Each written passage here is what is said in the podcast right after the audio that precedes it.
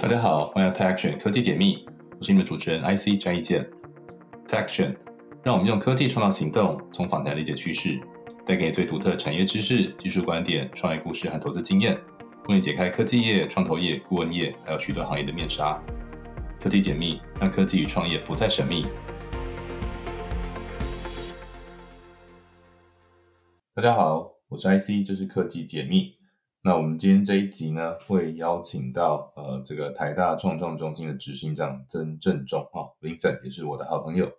那来聊聊。他在台湾飞利浦啦，还有在元大创投从事蛮长时间的企业的转型创新，还有品牌策略这些工作。在来到了台大创创中心之后，去执行还有台大的这一些新创活动，以及他们做了像垂直加速器啊，还有最近有了天使俱乐部这样的一些呃近期的活动。那我自己是台大的校友哈，所以其实也对于台大创创中心一直都很关心。那 Vincent 呢，他是现任台大创创中心的执行长。好，那也是台大创创学程跟台大农艺系兼任教授，同时也是宏基基金会的董事。那曾经担任过像商之系科技哈，是台湾一个比较资讯的哈其中一个龙头的董事。飞利浦的策略长兼品牌及数位部门的主管，还有新事业发展部的协理。那他曾经也在元大创投担任过副总啊，有非常深厚的跨国企业的区域主管还有事业发展的经历。那他在二零一七年哈加入台大创创中心之后。那推动了很多生态系的建立啦，还有它很有名就是所谓的企业垂直加速器，等下我请大家分享。近期更推出了这个创办人学堂，还有天使俱乐部啊，天使投资俱乐部也提供中大型企业的外部创新相关服务，也是孵化台大校内的团队和校友的创业和投资之外哈。也结合了台大各学院的企业资源，尤其像管理学院啊这一块，那美合了新创和转型的资源，是企业经营、外部创新和解决成长痛点和转型的最佳伙伴啊。那我觉得这也是台大一个蛮不容易的事情，毕竟它是一个公立学校，也是台湾以学术为主的一个典型的研究型大学啊。怎么跨出啊这一步？我觉得其实他做了蛮多的努力啊，跟协调的工作，大家可以请他来分享。那 Vincent 他是一九九七年哈，在美国伊诺大学香槟分校的 MBA 哈，在二零零八年又在台大获得了科技创业与管理组的 EMBA。那长期他协助新创公司还有科技产业的合作，也在台大创创中心，我觉得走出一条不同于其他学校路径。哎，Vincent 跟我们大家先打个招呼吧。哦，OK，呃，各位听众好，那很感谢这个好朋友那个 IC 的这个邀请，很很高兴有机会可以跟大家交流。那我跟明成其实也是很老的朋友了。我们其实早年我在呃医疗器材哈设计公司也有任职过。那他那时候就在台湾飞利浦哈，算是我们这个领域的一个领头哈。这个全世界这个医疗器材最有名的就是 GPS 哈，GE 飞利浦跟西门子哈。他在飞利浦任职，那又是在医疗这个行业。那他也在创投业互动过哈，所以其实我们认识应该十几年了哈。那他在台湾飞利浦任职大概八年多哈。然后就在金控创投，其实应该有蛮多不同的企业文化的一些体验。啊，在跨国企业的区域的这些呃经营啦、好策略啦、品牌，他都有蛮多深入的理解和这个经验，第一线的经验。那他过去六年哈带领台大创创中心的表现也是有目共睹哈。我自己啦，还有很多好朋友都是成为台大创创中心的业师哈。那我也是校友，所以其实是育有荣焉。那今天很荣幸他来分享哈。我们应该可以来好好聊聊哈，比如说他怎么经营企业加速器，又怎么成立天使俱乐部哈。那欢迎收听。那冰生，你是当年什么样起心动念哈，到美国去拿 MBA，然后那时候有没有考虑在美国工作？其实我算是相对上是一个晚熟的人了哈，所以其实 大器晚成。是我在高中的时候，那时候刚好那个。八位元电脑变成十六位元电脑然后那时候，OK，呃，学电脑感觉它是一个新科技，有点像现在太空船那样子哈，所以对，其实不太清楚自己未来要做什么。可是，在高中就接触到电脑。你是台北人吗？在台北念书？呃，没有，我在雄中，哎，高中我念雄中。雄中哦，高雄人。对，嗯哼。那那时候就觉得很有趣，就参加他们的有点像建中那种资讯研习社。那就觉得很电影色，对，很很 amazing，说竟然你下一些 comment 哦，我们那我们当年还在用那个录音带哦储存程式，哇，小神通年代是 Apple Two，对，然后就觉得很 amazing，所以我后来其实都没有在念书，都成天泡机房，因为我们那个年代其实没有 PC 哈，就除了少数很有钱的人，嗯，那大部分都是炮机房。你只有 terminal 可以终端终端使用的那个荧荧幕跟那个哎键对键盘，大密还没有滑鼠的年代。哎，对对对对对。啊，所以那时候其实没有太对自己的生涯有什么规划。那那时候只是刚好有一个同学在 Cornell 念 MBA 哈、哦，那据他说对我的了解，他觉得我应该要去国外念书，好哦，所以也没有想太多，然后也运气也还不错哈、然后就申请到我觉得哎，因为我也不是什么很烂的学校，是是鼎鼎有名。你是在台湾有先工作过，再去念 MBA 嘛你毕业应该都要在美国，都是要在职。我其实不算有工作过，我其实只有当助教，哎那当助教不哦算工作经验。嗯，不算社会的工作经验呐。嗯，嗯，不算对。可是美国他们，因为我我刚好是当那个步排哦，步兵排长。嗯嗯嗯，那步兵排长在美国，他们觉得这个是一个很好的管理经验哦，所以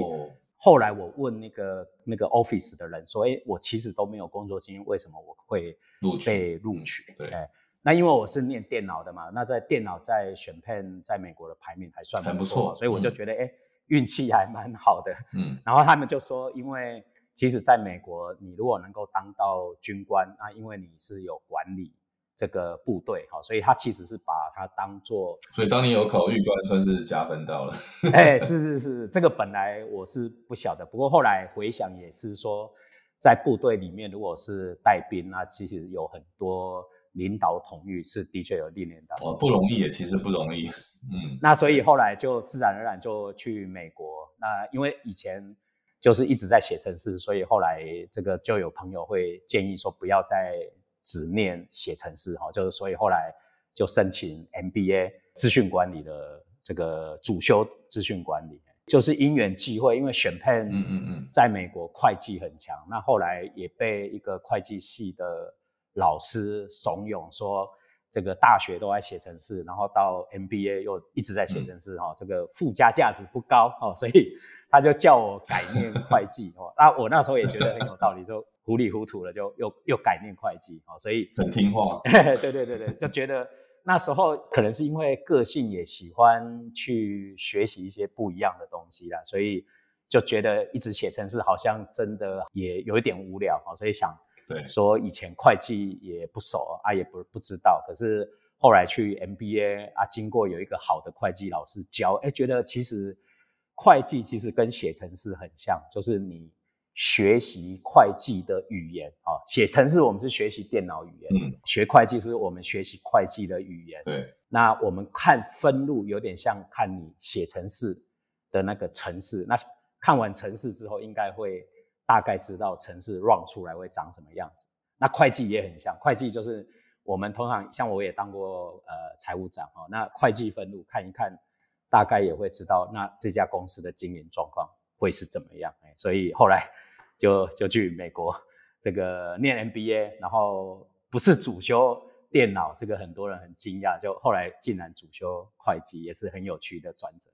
但是你从这个主修资讯管理，后来却加入了这个医疗产业哦。当然，飞利浦不是只有医疗，所以你怎么加入飞利浦，又怎么从医疗这个行业切入的？这个我后来因为主修会计，所以因为我们那时候主修会计，大概就是呃会进呃我们叫做呃那时候叫六大哦，现在是四大。那我就因为选配还不错，所以就加入那时候就是最大的 Arthur Anderson 哦。那在后来我就嗯决定，因为我女朋友想要回台湾哦，所以没有留在美国工作。哦，那就回台湾，那就去勤业去工作。那刚好查账有查到一家创投，哦，所以我其实呃有几年是在创投，那早年在韩国、戏谷、大陆、台湾哦做创投。诶查到查到查账就是等一下人家有把柄在手上就加入了，不是、啊？是，没有。其实那时候有查到一家创投，那因为创投其实账哈、它的账很简单，对，很简单。所以我们查完了以后就会无聊，然后跟创投的那个长官哈、在聊，然后就聊一聊之后，他就觉得说，哎，我的 background 其实很适合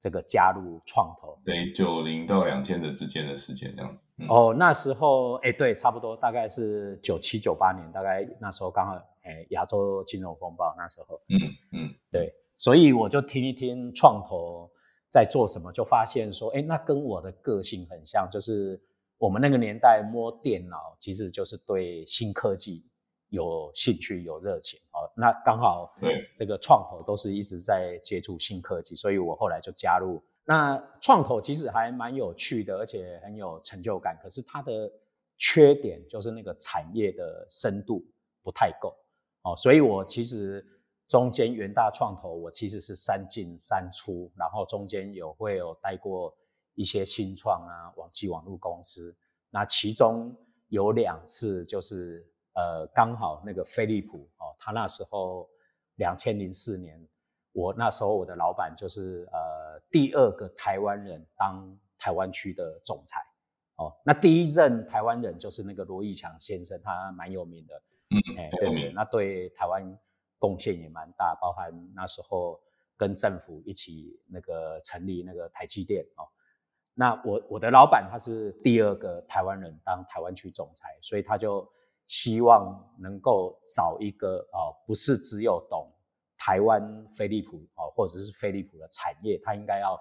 多懂一些 new business。然后很有趣的是，他特别要找懂财务的人哦，所以又要懂技术，又要懂财务。这种人其实嗯，在那个年代其实不太容易找哦。所以我运气不错，就那个我老板 interview 了三个月、四个月，然后他跟我 interview 完之后，他就马上说：“哎，那应该呃。”就是我是最适合的，所以就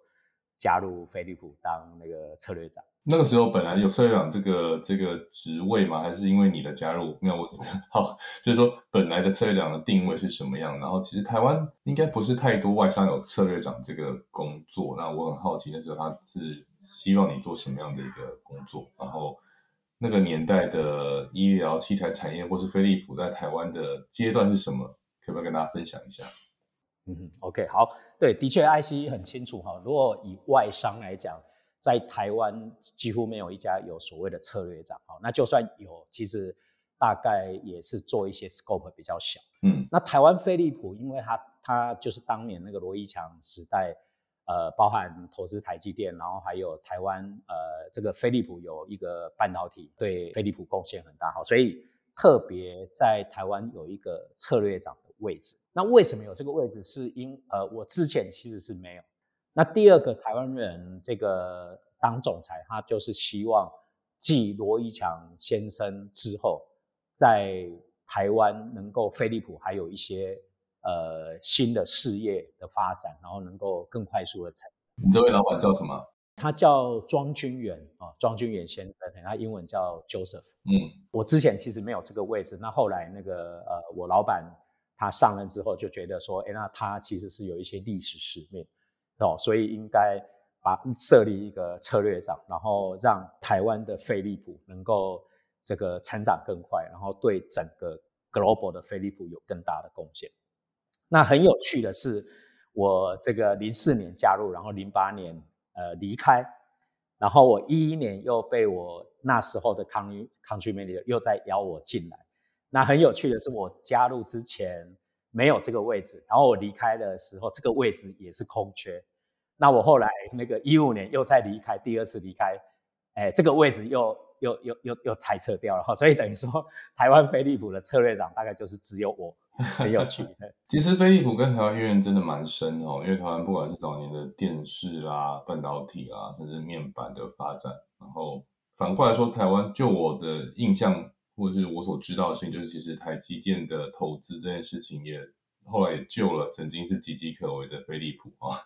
就是飞利浦也经历过转型啦，然后把一些部门啊，像 GE 飞利浦，其实这个都曾经是全世界很大很大，到目前也还是，但是它的事业部门啊，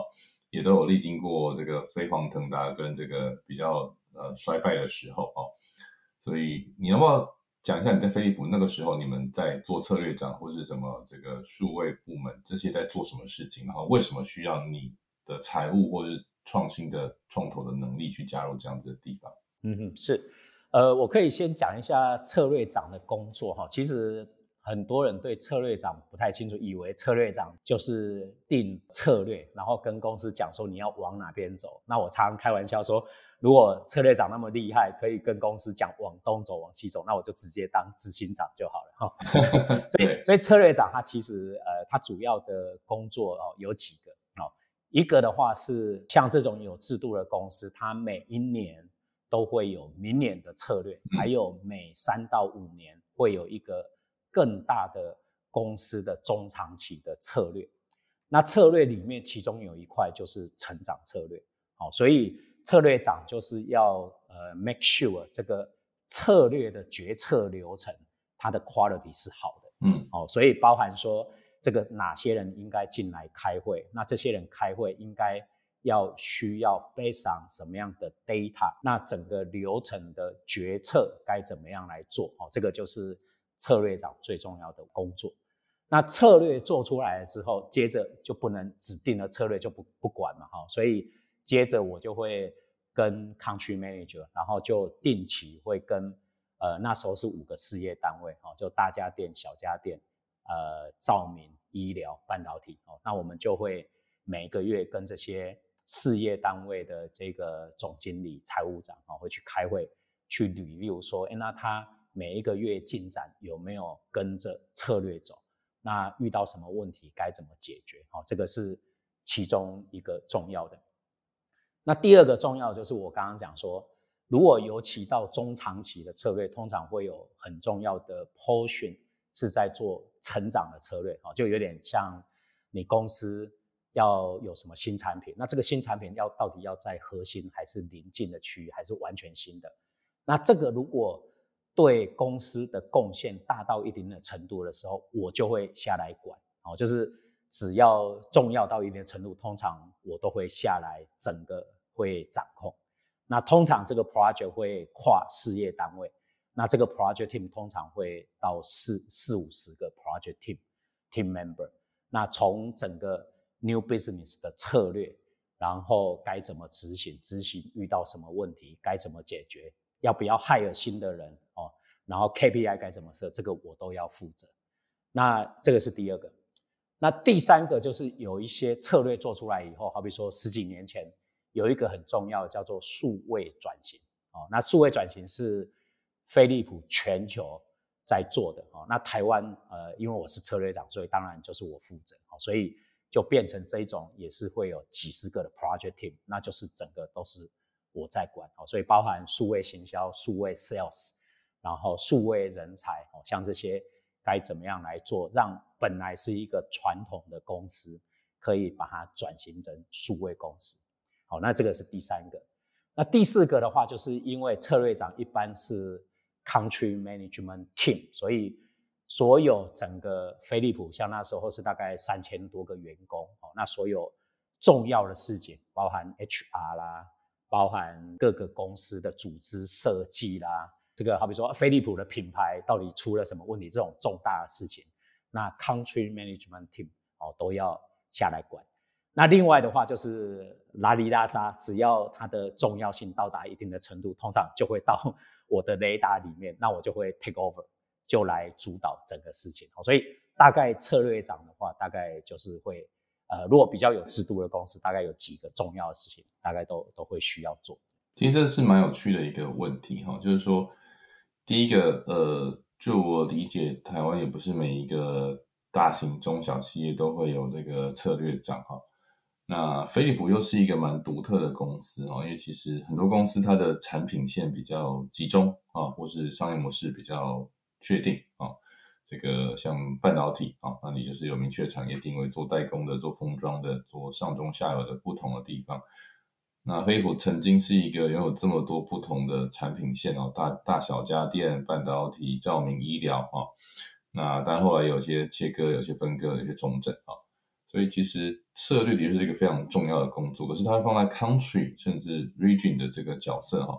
那你跟总公司的策略长啊，啊，或者是总部的策略长是怎么样的一个协调？比如说你有你的，你是隶属于 country，还是说你也要对？总部的策略部门哦，或事业发展部门负责啊，然后呃，你们这五个事业单位又是怎么做这个向上跟水平的一个整合或是连接呢？对，这个是一个很好的问题哈，因为大部分在台湾的公司都是只有一个老板哦，就我们叫做 the red report。嗯，那一般的外商哈，它至少会有两个老板。对，好比说刚刚 IC 就提到，哎，那策略部门总部会有一个策略长，所以他会管各个 region 的策略部门的主管，所以我当然就要 report 给他。嗯，那可是我在 local 哦，在台湾这边也有一个老板哦，就是 country manager。因为黑抗算是 local 的，没错。对。那通常有两个老板的时候，我们会分叫做实线跟虚线哦，就是哪一个比较重要，哪一个稍微比较重要。可是两个都会打你考级，好，所以两个都重要啊。只是因为两个都重要，还是要有一个最重要。所以一般像我们的话，我们的实线都会在 country manager。嗯。啊，为什么？是因为策略总部有一个全球飞利浦的策略，嗯，那可是我们要 base on 全球的策略，要做台湾的策略所以这个时候总部的策略长就会知道说，哦，虽然我有一个大策略，可是台湾一定有很多状况跟总部不一样，好比说，嗯，台湾飞利浦，哎，我的半导体我就特别强，然后我有一些家电，哎，也特别强。那有一些我可以做所谓 local for local，就是呃我不需要台呃全球的产品总部核准，我就可以做台湾的产品，所以他就会知道说有一些策略他是没有办法帮我做的，所以这个时候就要依靠台湾的策略长来做，哦，所以我的实现就会在台湾的这个 country manager，好，可是因为我的负责的东西比较多了，所以。我的老板其实不是不是只有两个，好比说我刚刚举例说数位转型，那这个时候数位转型在总部又有一个数位长，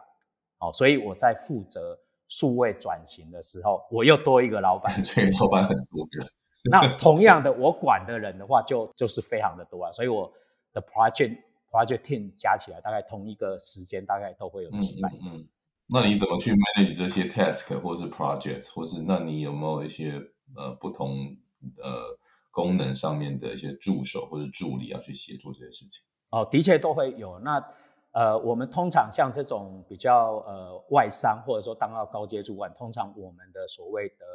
这个某一个 project，那你这个 project 的这个规划能力很重要啊。哎，所以你要讲得清楚，说为什么会有这个 project，目标是什么，怎么执行，那哪些？事业单位的什么人应该进来？他负责什么？投入什么 resource？这个就要弄得很清楚。那你弄这个规划之前，也不是你写的算，你要跟参与进来的这些人的老板，甚至要大老板，都要先开过会，然后要把它定下来，大家都买单。所以这个这个 plan 的话，等于说是有相关事业单位的大老板 endorse。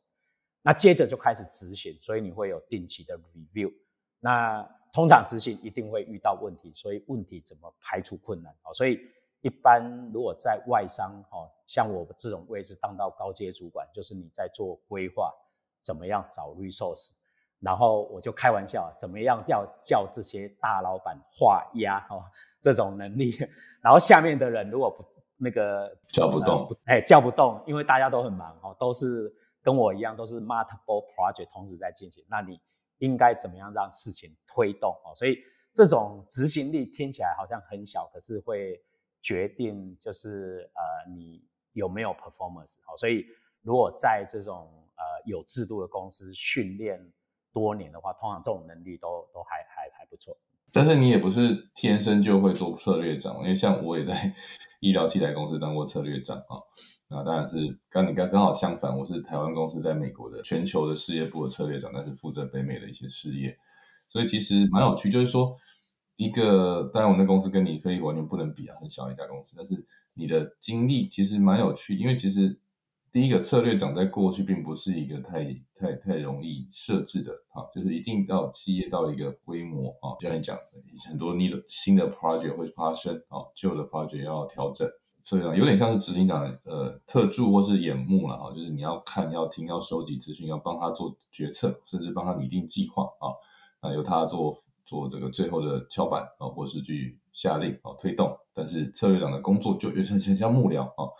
但是有时候要在第一线啊，去陪这些专案跟监啊，或者是去推动它啊，去沟通很多沟通沟通跟策略的工呃规划的工作。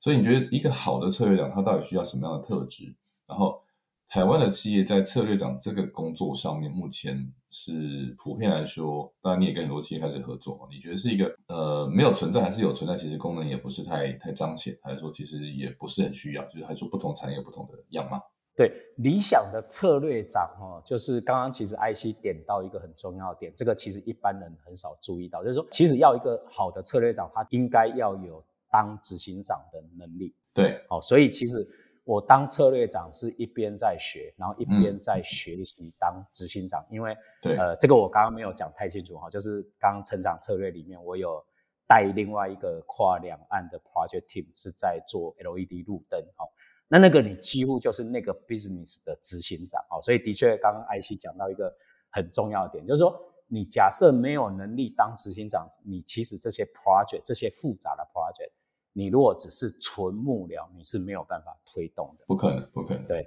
那我我其实的确刚刚开，刚刚那个艾希讲的很对，就是说没有人天生下来就会这些东西哈，所以为什么到一家好的公司很重要是？我一开始进来就会找两个很重要的 role model 哦，一个就是我的老板 country manager，对，哎，他人非常好，他会牵着你，这你只要有问题问他，嗯哼，他会教你该怎么做，而且因为他就是 hands on 的人，他会教得很细，他会跟你讲说，哎，下面这个人不动，那你就去打电话给谁，跟他怎么讲。啊，他不动，你要打给谁？该怎么讲？嗯，然后你的 plan 的规划该怎么做？哈，这种老板真的很少见，哎，很少遇到。他愿意跟你一步一步讲，就是他有一点手把手教你从头做到尾。哦，所以这个我为什么会那么感谢他？然后另外一个 role model 就是总部的那个策略长，对，哦，他也一样，他其实是当过事业单位的 GM，嗯，然后才转做策略长，对，所以。这个就刚艾希，虽然你没有当过 飞利浦的策略长，不过你点到一个最重要，就是策略长要做得好，其实他本身就已经有能力当执行长了。对啊，对啊，这个我可以再延伸一下哈，所以这个的确很重要，就是像我现在，因为刚刚艾希有介绍，就是我我现在有成立帮企业成立垂直加速器哦，那成立加速器其实是比较后面的事情，前面要帮企业先把它的策略、组织设计还有人的 capability，要先把它建立到一定的程度哈，帮他们上课啦，诊断啊，要先诊断一下。哎，对对对，而且要教他们推动该怎么实行，对，执行，然后他们执行的时候遇到问题该怎么解决。那为什么可以教他们？其实就是因为我之前在这个飞利浦，就是本身我就是在做这些事情，嗯，所以才有办法现在教像什么宏基啊。华硕啦，这个远雄集团啊，深大集团，我觉得你的这个精力跟这个说服力很足。可是我们再跳回来，就其实你有很大的时间也是花在新创跟创投这个部分啊。那飞利浦当然也占了你的质押可能三分之一的时间啊。对，所以那那另外那一块新创投资部分，就是你你当然横跨了一些呃硬体啦、半导体投资的，或是网络的部分，所以。当你来到台大创创啊，我们就假设啊，就是你是在创投这边也看了不少案子啊，也做过一些投资啊。那当你带着飞利浦的经验到台大创创的时候，第一个为什么创创会想找你？这是当然有很多原因了啊。然后你看到创创的这样的一个阶段，那个时候二零一七年是一个什么样的阶段？然后你觉得有什么样的想法？当初一七年会来哈，其实呃不是 overnight，就有人觉得说我好像斜杠的很厉害。好像做每每一个工作，好像做的还蛮像样的，就来台大就哎，好像就就像老师的样子。那其实不是 overnight 哈，就是其实我在当飞利浦策略长的时候，已经有贡献一些个人时间在做公益啊。哈，就是对，主要是因为我们做到这个 level，觉得其实老实说不是客气，就是说不是自己因为自己很厉害，而是因为直间接。呃，受到很多人的帮忙，所以那时候就觉得说应该呃 pay forward 哈，就是还是贡献一些时间，好像像艾希来我们这边 帮忙当夜市哦，也一样。对，那所以那时候就呃花了，我还真的蛮认真的哦，因为当策略长就是有一点讨厌，就是连那个做公益就要讲那个投资报酬率哦，就只是那个报酬不是钱哦，报酬是社会影响力。那我还真的花了一年时间去评估，说我到底怎么样花我的时间，呃，投资报酬率最高哈，社会影响力最高。那我后来就收敛了三件事情哈，一件就是呃教书哦，然后一件就是辅导新创啊，一件事情就是协助社会企业。那所以台大这边其实我还没有一七年还没有进台大以前，大概台大跟创业相关，我已经有很多都在帮忙了哦。所以那时候跟李坚老师，其实因为李坚老师其实他还蛮严谨的，他通常呃找一个执行长来，他会观察很久，说哎那是不是一个适合的人？所以他观察我蛮久了，他觉得我可能蛮适合的，那就其实他。有点是跟那时候的代理校长那个郭大伟啊，郭校长，这个有点算是拜托我来帮忙哈，因为那时候其实台大虽然以学校来讲，呃，非常的有名哦，可是老实说，呃，跟产业的距离是还蛮大的哈，因为毕竟是学校单位哈。老实说，台大创新中心这这边并没有太多资源哦，不过我觉得。这个平台够大，然后这个长官哦、校长啊都很支持哈，所以我觉得依照过去的历练哈，应该可以做一些有有趣的事情，然后让台湾整个创新创业生态圈能够改善哈。所以我那时候呃其实考虑蛮久的哈，所以不过后来 就决定来这边贡献。不容易，因为其实我也是台大的算宝宝了，因为我我父亲以前是台大的老师啊，然后也很多学长姐啦，然后。前辈都还在台大任教或是担任主管，就是台大，它当然是台湾一个很好的学术环境啊。但说实话，公立学校啊，或是一个教育机关，它一定有它的这个限制啊。所以其实要在台大做这种创新跟创的事情，当然有很多的人会支持，但相对来说，就算很多人不是说不支持，可是它还是有很多限制存在。因为像我来到 Berkeley 也是快四年时间，也看到这边很多公立或者私立学校的模式哈。所以海大创创的设立，还有你进来之后，你想要带的使命是什么？要不要再跟大家再分享一下？那时候，呃，李老师找我进来，我那时候其实，呃，因为刚好整个创新生态圈的位置，我几乎都待过哈，所以我其实一开始的定位就不是只有局限在帮助新创，而对，而是建立整个生态圈哈，所以。那时候就会把几个生态圈重要的角色，哦，先把它 identify 出来。嗯嗯嗯。哦，一个当然就是新创，那另外一个就是在找成长动能的中大型企业。嗯。那另外一个就是投资人，哈，他有这个柴火嘛，哈，让新创可以烧，甚至中大型企业也是需要一些外部的资金。哦，那我就已经 identify，呃，其实都那时候的 map 已经画的差不多。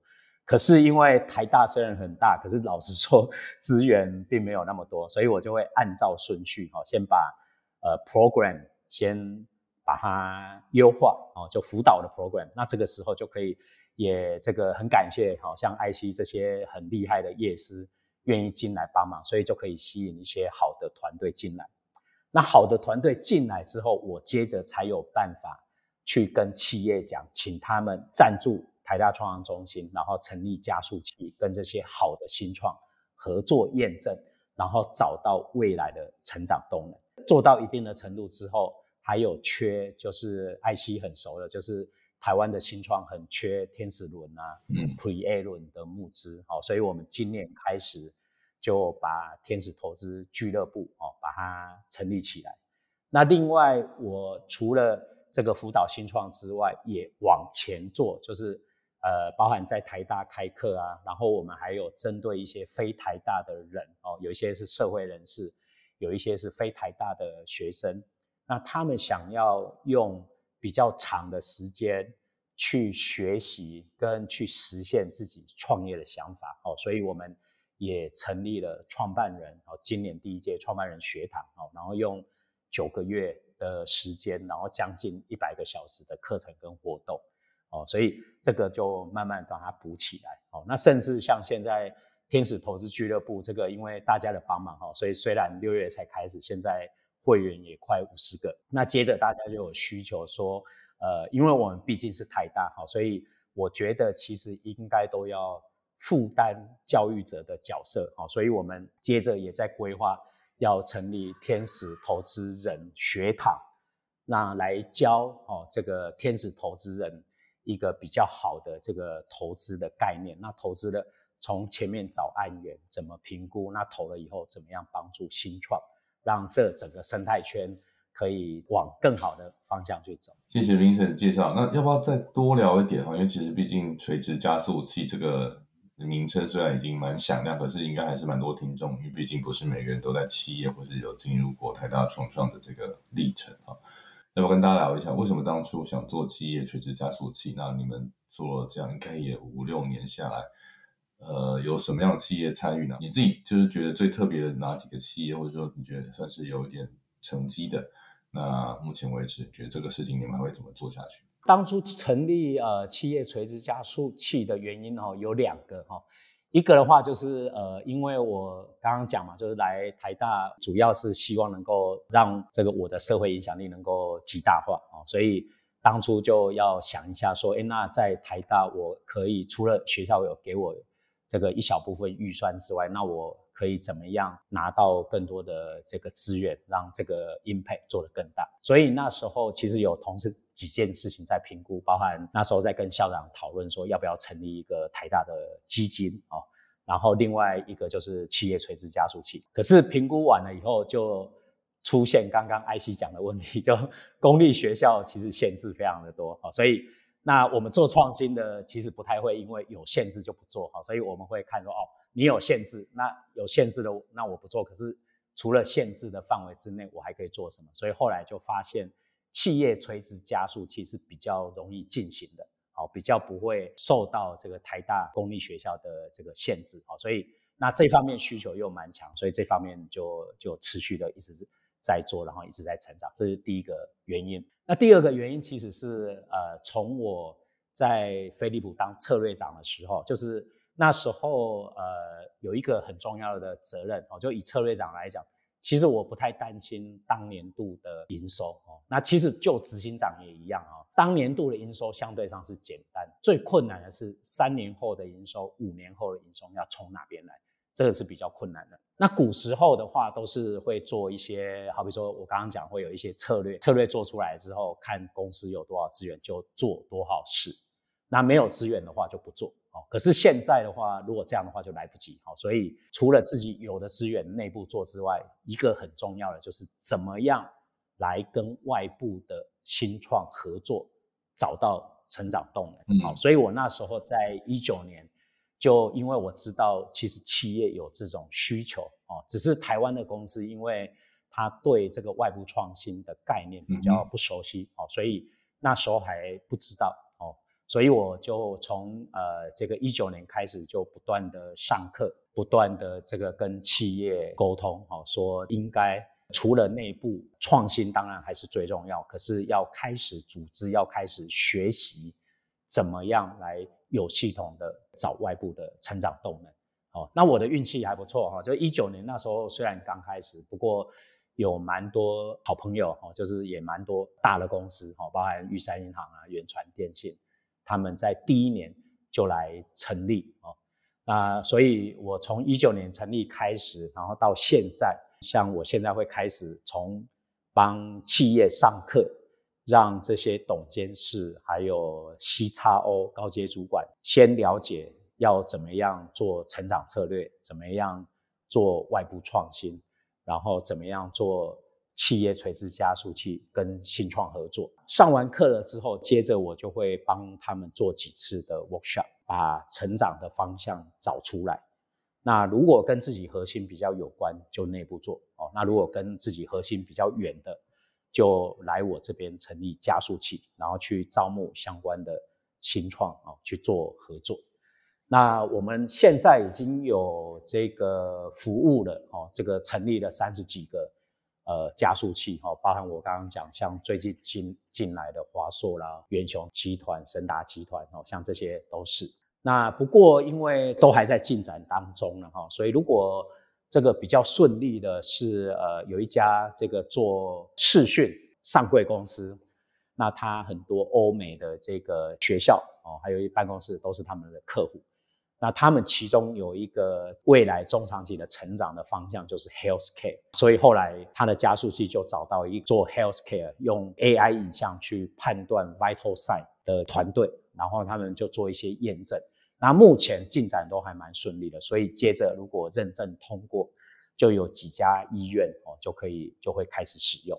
那这个的话，只是对这家公司。在整个 healthcare 大区块的第一个切入点，那接着的话，他们就可以从这个切入点，慢慢的话去拓展更多的产品线。所以对这家公司来讲，它因为垂直加速器的探索，AI 的影像技术，他们本来是没有，可是借由跟这个新创的合作，它可以找到一个马上切到医院产品线哦。所以这个算是我觉得从。前面上课做工作坊，到加速器，到合作 project，到未来真的有 business 哦，算是一个比较好的一个成功案例。嗯，感觉很像企业外部策略长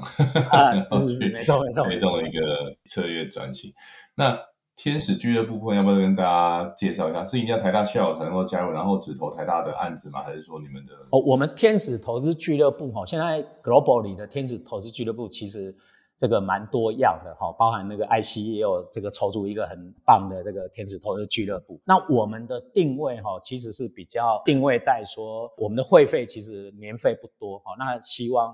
只要有兴趣参与的哈多一点进来。那因为我刚刚讲说，台大其实扮演的还是一个比较是社会使命哈，所以建构生态圈的角色哈，所以我们其实不限台大校友。那也不见得像传统我们认为，好像天使投资人一定是企业主啊，或二代，或者是资产很多的哈。其实只要有一定的资产，也不用太多，然后能够投资呃几十家新创哦，这样的话我们就很欢迎加入。那我们投天使投资俱乐部的机制哈，是主要是这样哈。一个的话是投资人月会，我们每一个月。会筛选三到四家比较符合投资 criteria 的团队哦，所以通常不是非常恶劣，它已经有一些进展了。好，那我会用我过去做创投的角度哈，去筛选一些团队，那其中会包含教授啊，技术很深的团队，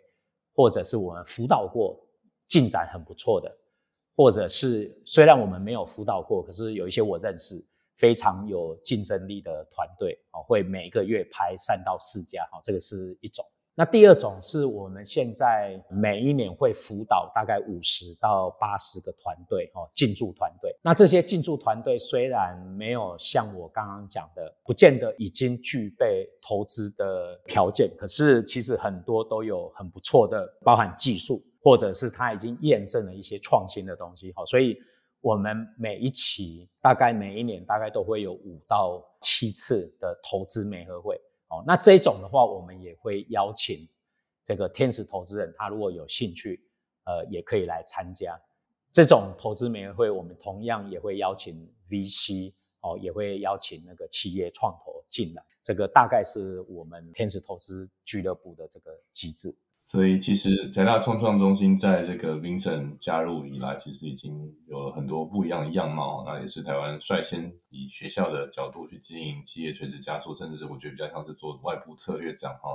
做企业的创新诊断啊，或是转型的一个呃合作，然后去从创业和创新的角度，怎么去帮企业内部和外部资源做整合，或者是需求的媒合，这是一个很不容易的工作，但是也。你看，有做了三十几个加速器，而且来说至少二三十家企业哈，有在进行这样的一个合作。那天使投资一来是说，呃，有能力哦，跟有资源的这个投资方哦，跟需要资金，甚至主要是资源的创业者的结合。二来是。有了台大的这样的一个企业加速跟创新创业的一个平台哦，那它也长期推动了这样的一个夜市的群啊，还有这个有加上 EMBA 哈，很多学长姐啦、老师们的一些协助和连接，所以我自己是觉得台大创创在这一块走出了一个很独特也很有特色的。路径展望未来，你们觉得接下来的中长期还有什么样事情可以发展呢？呃，我觉得其实呃，就我刚刚讲那个整个生态圈，那我觉得其实还有很多事情我们可以做得更好哈。包含像老实说最困难的，其实是在企业跟新创的合作哈。原因是因为企业它如果这件事情要跟企新创合作的好哈，其实它不管是从策略的拟定，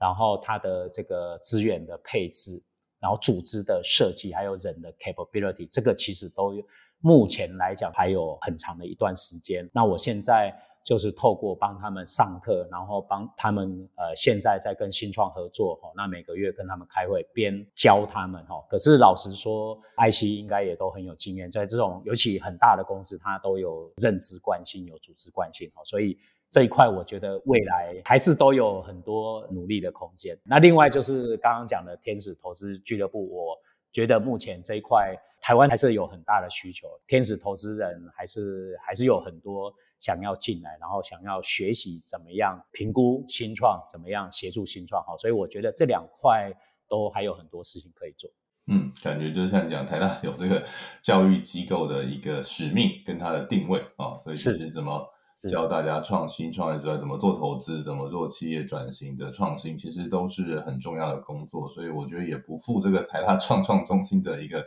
核心了啊，就不只是。像我们过去觉得这是一个育成啦、辅导或者是加速单位，它现在也负担了这个，我觉得一定的社会责任跟这个学术机构它的一个独特的定位。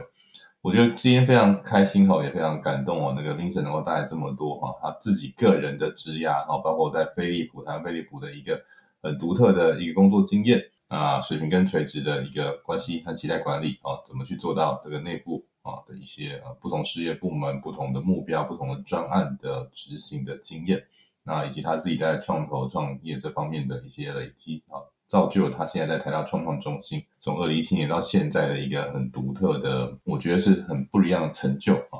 啊也帮助台湾很多啊很棒的企业啊继续往前啊，也一些新创公司在这个平台上面获得成长，并且在天使俱乐部拿到了投资。非常谢谢冰城今天的分享啊。希望未来还有机会再邀请你来跟我们多聊聊啊，那台大创创的这个下一步，以及啊我们看到哪些新创公司的，再请你推荐一些创业者来跟我们分享。谢谢 Vincent 今天的交流，谢谢，拜拜，拜拜。科技解密呢，我们每一周哈会邀请这个科技创业投资还有顾问啊这些领域的专家来跟我们分享他的呃人生经验啊创业故事啊，也欢迎大家继续收听啊，我们下次再见喽，拜拜。科技解密感谢数位时代创业小聚的赞助与协作。数位时代是台湾最具影响力的科技财经媒体，长期聚焦于全球、台湾、中国等地最新的科技、网络、创业、数位行销等议题的动态还有趋势。创业小聚则是由数位时代从二零一一年开始推动，是一个最具传播影响力与商业价值、国际级的新创机会交流平台。感谢大家收听 Tech Action 科技解密，每周在各 p o c k e t 上上上架，也欢迎在 Apple p o c k e t 下留言，有和每一集邀请来宾五星评价，还有留言回馈。科技解密。我们下次见。